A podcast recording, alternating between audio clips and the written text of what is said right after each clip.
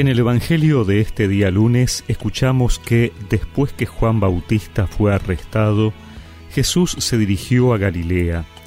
Allí proclamaba la buena noticia de Dios diciendo, El tiempo se ha cumplido, el reino de Dios está cerca, conviértanse y crean en la buena noticia.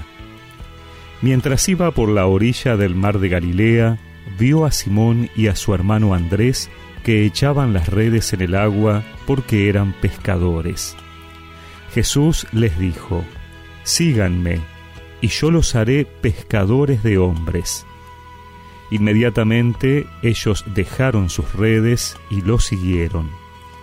Y avanzando un poco, vio a Santiago, hijo de Zebedeo, y a su hermano Juan, que estaban también en su barca arreglando las redes. Enseguida los llamó y ellos, dejando en la barca a su padre Zebedeo con los jornaleros, lo siguieron.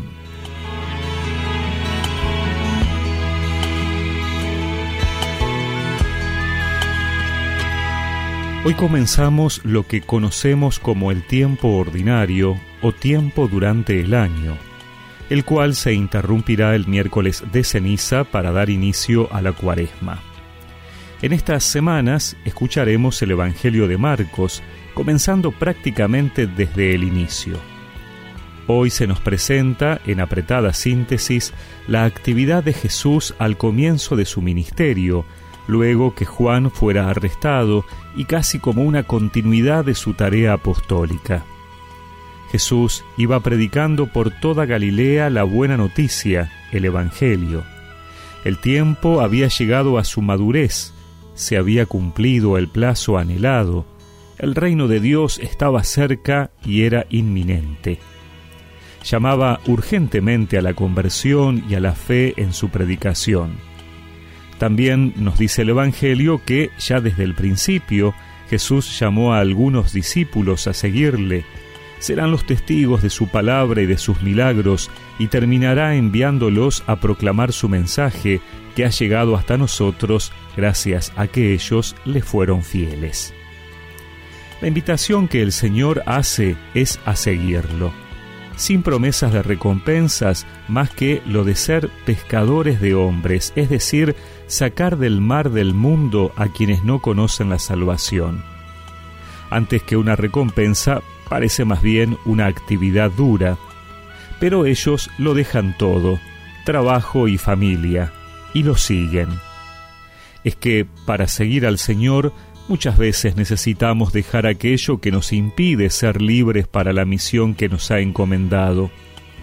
A veces se trata de cambiar algo en nuestra forma de ser, dejar algún hábito, algo que nos obstaculiza disponernos a vivir con el Señor. También nosotros ahora hemos de escuchar el mensaje de Jesús el reinado de Dios está en medio de nuestra existencia. Tenemos que descubrirlo y abrazarlo, convirtiéndonos a Él, creyéndole y proclamándole. También nosotros somos discípulos llamados por Jesús. Llevamos en nuestro corazón y en nuestros labios el testimonio de aquel que vino a anunciar la buena noticia del reino.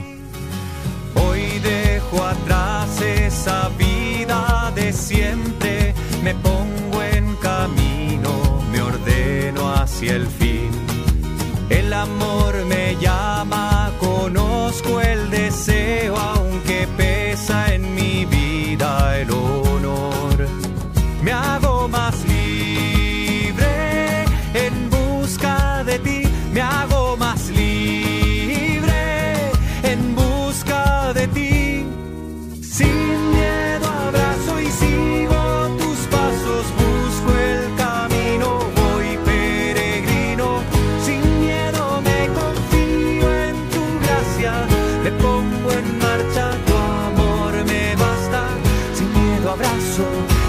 tus pasos, busco el camino, peregrino. Sin miedo me confío en tu gracia, me pongo en marcha, tu amor me. Y recemos juntos esta oración.